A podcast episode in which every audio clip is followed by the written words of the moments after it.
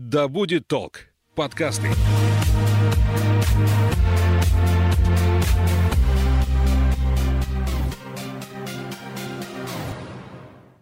Доброго времени суток, я Елена Ищенко. Это подкаст «Исчезнувшие». Почти детективные истории о тех, кто однажды вышел из пункта А, дома, офиса, электрички, вокзала, но до пункта Б место назначения так и не добрался. С координатором поисково-спасательного отряда Лиза Алерт Радой Маевской мы будем говорить о том, почему пропадают люди и как, по возможности, уберечь себя от непредвиденных ситуаций. Расскажем реальные истории о людях, которых удалось найти, и о тех, кого до сих пор продолжают искать. Рада, здравствуйте. Здравствуйте. Тема сегодняшнего выпуска «Моя хата с краю». Просто давно хочется поговорить о равнодушии, о том, что люди совершенно перестали обращать внимание на тех, кто рядом. Ну, вроде как я его не знаю, чего я к нему буду там лезть со своими вопросами, помощью и так далее. Давайте все-таки разбираться, в каких случаях поддержка ваша, наша поддержка действительно необходима, ну, иногда даже жизненно необходима, да? Как не заразиться синдромом свидетеля и на что все-таки стоит ежедневно обращать внимание соседям, коллегам, ну и просто прохожим. Рада, вот сколько вы работаете в отряде Лиза Алерт? А в отряде Лиза Алерт а, я более пяти лет. И как часто за это время вам приходится сталкиваться с человеческим равнодушием? Практически на каждом поиске, если мы не говорим про поиск, который в лесу. Хотя я могу припомнить случаи, когда дети шли по лесу, спрашивали у грибников дорогу, как выйти из леса, и никто их не взял за руку и не проводил. А, к счастью, все закончилось хорошо. Мальчишки выжили, их нашли спустя сутки, еще после того, как их видел последний человек, а, встреченный ими в лесу. Тем не менее, эти дети найдены чудом. Все грибники а, показали им рукой направление и занимались своими делами дальше. Каждый поиск, а, который идет в городе, это всегда либо быстрое нахождение за счет того, что кто-то обратил внимание и помог, а, либо это поиск с трагическим концом. И таких историй, к сожалению, у нас очень много. И, наверное, это самая тяжелая а, история во всех поисках, когда ты понимаешь, что этот человек мог выжить, если бы хотя бы кто-нибудь один обратил на него внимание. Я расскажу про наш поиск, который был в прошлом году. А, я хочу, чтобы все еще раз про него вспомнили. А, история закончилась трагически, потому что человек погиб. Погиб практически в центре города Омска на глазах у людей. А, значит, э, два старичка, муж и жена, дедушка и бабушка – у обоих деменция. Они находятся под э, вниманием своих детей. А, но никто не может сидеть рядом со, стариками круглые сутки. И вот так получилось, что они вышли из дома, пошли гулять. Но так как они вдвоем, они, конечно, не производили впечатления людей, которые не в порядке. Ну, бабушка и дедушка гуляют, все в порядке. Но все это было нормально до тех пор, пока не наступила ночь. Они дошли до очень крупного торгового центра, а, который расположен не в пешей доступности от жилых кварталов. Они бродили вокруг него, их там видели, к ним никто не подошел. То есть потом свидетели нам сказали, что они там видели, мы видели их на камерах.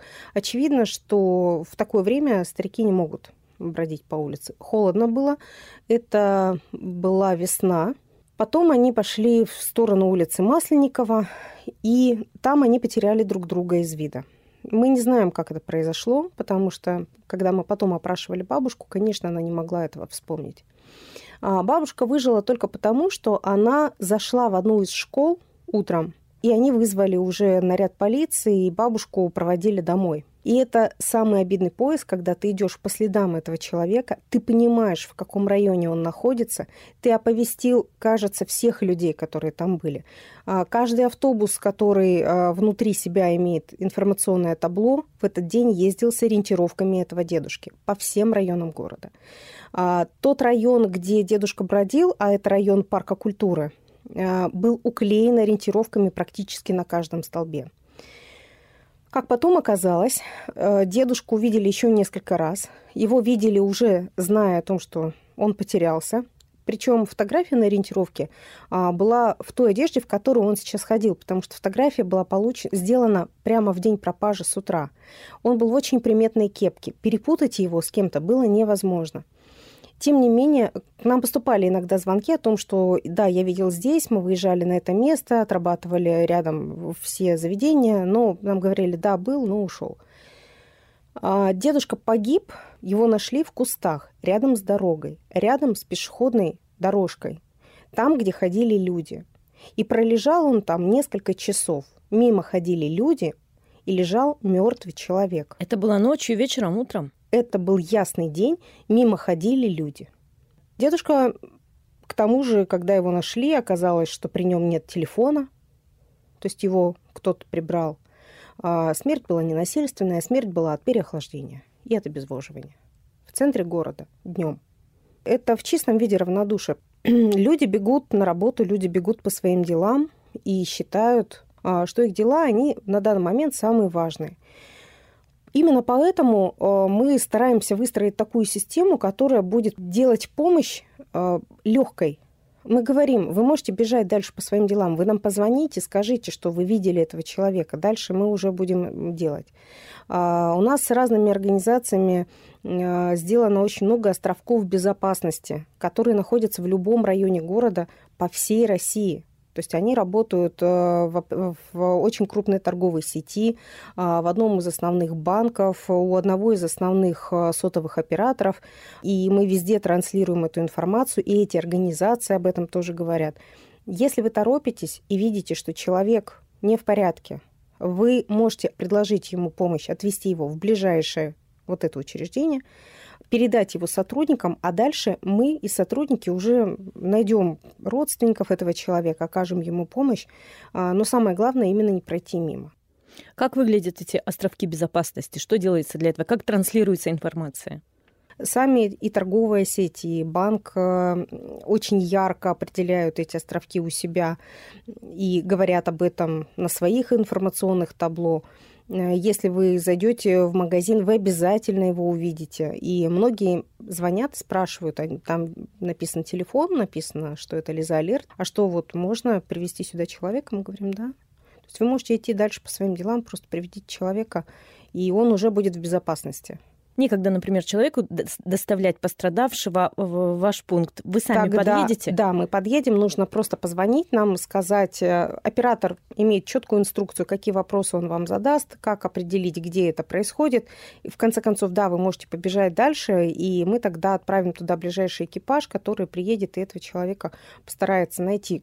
Изредка бывают случаи, когда мы приезжаем и не можем обнаружить этого человека, если заявитель ушел.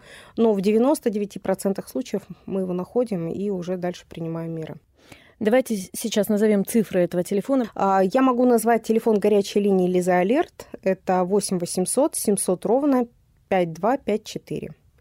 Это круглосуточная линия, на которой работают несколько операторов. А, мы всегда примем звонок, мы всегда подскажем, что нужно сделать.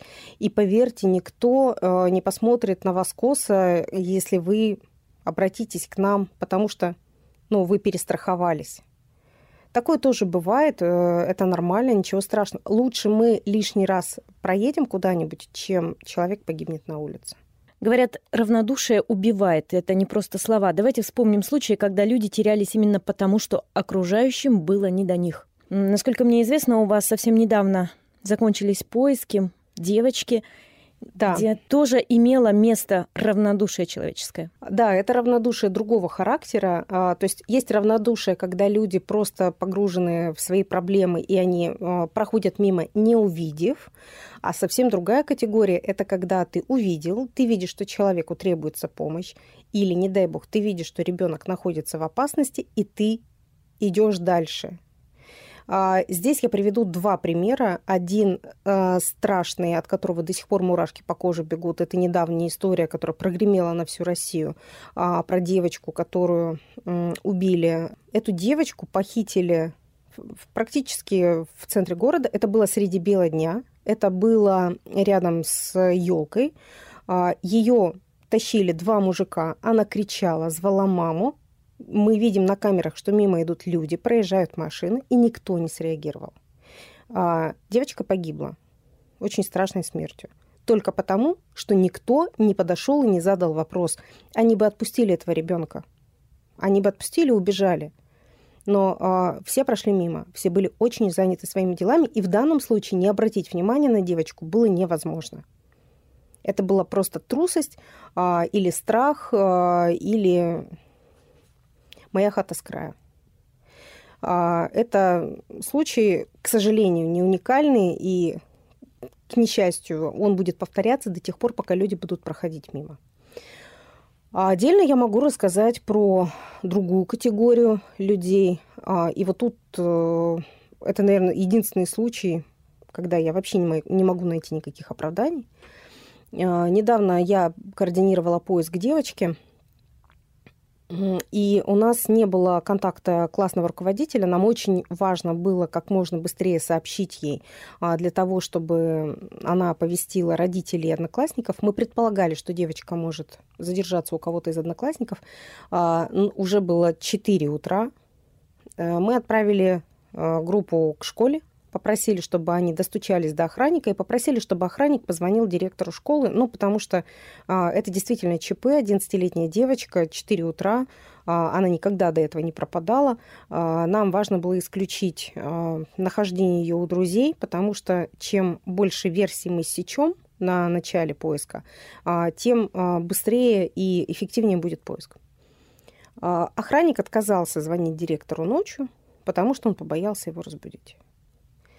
Тогда мы а, начали шерстить э, интернет, соцсети, мы нашли аккаунт директора этой школы, мы нашли аккаунты учителей, а, мы начали всем писать, э, кому могли там, позвонить, пытались позвонить. В итоге я лично связалась с одной из учителей этой школы, объяснила ситуацию, скинула ориентировку на девочку, а, объяснила, почему очень важно сейчас именно сообщить директору, на что учитель этой же школы заявляет, я не подружка директору, чтобы звонить ей ночью. Ждите до утра. Это говорит учитель, который занимается воспитанием детей. В этом случае все закончилось благополучно. Девочка действительно осталась ночевать у, одной из одноклассниц. Там, другая история, почему родители этой одноклассницы об этом не сообщили никому. Но, тем не менее, история могла закончиться совершенно по-другому. И я не могу найти оправдания учителю, который так себя ведет. И это тоже, к сожалению, не исключение. Что это? Раболепство перед тем, кто Это выше раболепство, да, это страх, э, трусость. Детей высаживают из маршруток на улицу, потому что не могут довести бесплатно. Другие не обращают на это внимания, не могут возразить. Там вообще какое-то наказание за это не законодательно предусмотрено или нет? Нет, за это... есть э, статья оставления в опасности. Не надо самому бросаться спасать кого-то. Достаточно просто позвонить там, в 112 или в полицию и сообщить о том, что ты это видел. А, но я не знаю, как э, живут люди, которые, например, были свидетелями того, как мальчик 11 лет, это был недавний случай в Подмосковье, высадили зимой из автобуса. А, он шел больше остановки пешком, ушел не туда и замерз. 11-летний ребенок рядом с Москвой замерз в 2021 году. Эта история закончилась печально? Или... Да, да, он, он, он замерз насмерть, да. Его искали несколько дней. Это ребенок, который, а, которого высадили из автобуса. Никто не заплатил, да, за него? Нет. Не... Это было поздно, мне, мне сложно сказать, я не знаю наверняка, сколько людей было в этом автобусе, а, может быть, там вообще был только один водитель, э, но он точно долгое время шел вдоль трассы, это потом видели по камерам. Ехали машины, а вдоль трассы шел ребенок, и никто, никто не среагировал. Водителя нашли? Да, конечно. Его могут за это наказать, или это тоже не Нет. Пред... Поэтому равнодушие убивает. Если мы не будем смотреть по сторонам, и мы не будем обращать а, внимание на других людей, не случайно мы постоянно везде пишем «чужих детей не бывает» ребенок, а, какой бы он а, сообразительный не был, он никогда не сможет оценить степень опасности до конца. И это наша ответственность как, как взрослых, любых детей а, в потенциально опасной ситуации от этой ситуации оградить. Давайте поговорим вот еще о чем. Есть такое понятие, как синдром свидетеля. Мгм. Что это? А, Это история, когда люди, увидев какую-то ситуацию, начинают снимать на камеру. Мы такие истории тоже знаем про людей, которые неадекватно себя ведут на улице. И люди начинают снимать их на камеру и потешаться. Я могу вспомнить э, случай, который произошел два года назад, когда в отделение одного из крупных банков пришел молодой человек босиком. У человека было заболевание ментальное. А, Он действительно находился в крайней опасности, находясь на улице один. Он зашел днем без обуви в банк. А, Он э, странно себя вел, он задавал странные вопросы, но вместо того, чтобы вызвать, например, э, полицию, которая может вызвать скорую, специализированную скорую медицинскую помощь, а, которая диагностирует и увезет человека. А, Они его выгнали на улицу. А на улице потом, когда мы смотрели камеры, он несколько раз чуть не попал под машину, потому что он пошел через шестиполосную дорогу а, без светофора. Он не понимал, что происходит. А, Он чудом остался жив, перейдя эту дорогу. А потом несколько дней его искали. И потом он снова пришел в этот банк. Там был другой охранник, и другой охранник вызвал полицию. И так этого человека спасли. Первый охранник снимал это на камеру и потешался. И а, вот эти синдромы свидетелей, к сожалению, это нередкая история, когда а, люди вместо того, чтобы подойти и спросить, а, требуется ли вам помощь, они просто снимают это на камеру для того, чтобы выложить куда-нибудь. Кстати, э, если мы, вы посмотрите любые крупные паблики в любом городе, вы увидите там периодически такие сообщения. Кто-то снимает на камеру, выкладывает, говорит, ой, смотрите, какой смешной чувак, как он себя неадекватно ведет. А мы видим, что это, например, э, бабушка с деменцией, которая не просто так зимой идет в одних тапочках. Историю помните про ребенка, который выскочил, в Выскочил одних... раздетый, да. А его снимали и э, комментировали, какие у него родители непутевые, что это значит ребенок на улице. Ребенок в это время ребенок раздетый стоял на улице, пока его снимали, да. Снимали несколько человек, и на видео попал лишь один а, водитель скорой помощи, да? Который выскочил и помог ребенку. Да? Это, это та же самая история. Это, это равнодушие. Это когда а, ты не чувствуешь, что вот этот человек это человек. Иногда, когда мы бежим там на работу, в магазин, из магазина, ты весь уставший, замученный, ты не обращаешь на кого-то внимания не потому, что ты злой, потому что ты равнодушный, а потому что ты редко с этим сталкиваешься и не знаешь, что именно на это сейчас нужно обратить внимание. Ну вот те же старики, да, ам, на что все-таки стоит обратить внимание водителю, простому Мгм. прохожему? А, На самом деле, как только вы начнете обращать внимание на те вещи, о которых я сейчас скажу, вы увидите, насколько много людей на улицах а, находятся в состоянии, когда им не помешает чужая помощь в разной степени. И не случайно те ребята, которые начинают принимать участие в поисках, они потом постоянно таких людей на улице находят. Просто потому что ну, ты на это обращаешь внимание. Это м, так называемый эффект беременных, да, когда а, там, женщина беременная, она везде видит беременных на улице, потому что ну, просто фокус смещается. Или там мужчина, хоть эффект красного автомобиля, да, он хочет купить себе красный автомобиль, думает, что их немного, а потом он начинает их видеть повсюду. Здесь та же самая история работает. Как только вы начинаете определять таких людей, вы их начинаете видеть. Так вот, на что нужно обратить внимание? Если мы говорим про детей, обращать внимание надо всегда. Если ребенок а, младше 7 лет находится на улице один, это не норма. Если вы видите взрослого человека ночью на улице, обратите на него внимание в любом случае. Потому что ночью по улице люди а, ходят, но это, это всегда ну, какой-то дополнительный фактор контроля. Это всегда необходимость. Это всегда какая-то необходимость, и это повод посмотреть на человека, а какого возраста этот человек. Если это, например, вполне себе там, молодой человек, он идет уверенным шагом, а, не озирается по сторонам, он не выглядит растерянным, ну и пусть себе идет, ради бога. А если это очень пьяный человек, который не может идти, и он уже практически падает, и на улице зима, вы должны понимать, что он, наверное, где-то упадет и замерзнет. И в этом случае просто достаточно позвонить в 112 и сообщить о том, что вы видите человека, а, который практически не передвигается, и вы боитесь, что он замерзнет. Если вы видите пожилого человека ночью на улице, скорее всего, он точно не в порядке. А вообще будет нормальная история, если вы подойдете к нему и спросите, здравствуйте, вам требуется помощь? Человек может сказать, нет, нет, все со мной в порядке. А, но если вы видите, что, наверное, что-то не в порядке, вы можете задать ему нек- некие маркерные вопросы. Обычно мы предлагаем спросить, какое сегодня число и год. Человек с деменцией, скорее всего, перепутает год. И тогда вы точно поймете, что человек не в порядке, и не надо навязывать ему свою помощь. То есть он отказывается, пожалуйста, пусть идет. Позвоните в 112, сообщите о том, что вы видите человека, пожилого на вид ему там 80 лет, находится там-то, а, перепутал год, то есть не знает, где находится.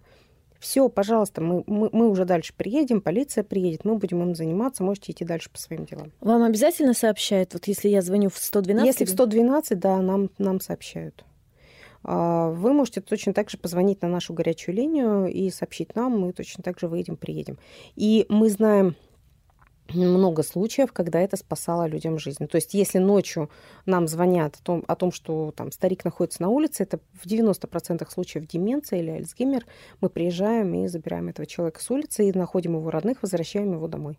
Если вы видите человека, который сидит на остановке ночью, в то время, когда, очевидно, не ходят автобусы, то это тоже повод подойти и спросить его. Кстати, а, в некоторых странах существуют так называемые фантомные остановки.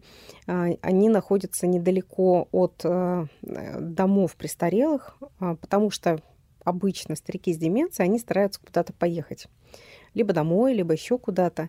И они просто приходят на эту остановку, садятся и ждут автобус, не понимая, что автобусы тут не ходят. И там стоят камеры, как только видят, что на остановке сел какой-то старичок, туда подъезжает патруль, и, значит, его уже возвращают либо домой, либо в этот дом престарелых. И у нас таких историй много, когда ты едешь вечером по улице, например, там, в 12 часов ночи, и сидит какой-то старичок на остановке, точно наш человек. Мы подъезжаем, спрашиваем, что делаете, жду автобуса, какой автобус, а вот этот, а далеко вам ехать. Ну, а дальше мы спрашиваем, и, как правило, это человек, который не понимает, что он ночью находится на остановке.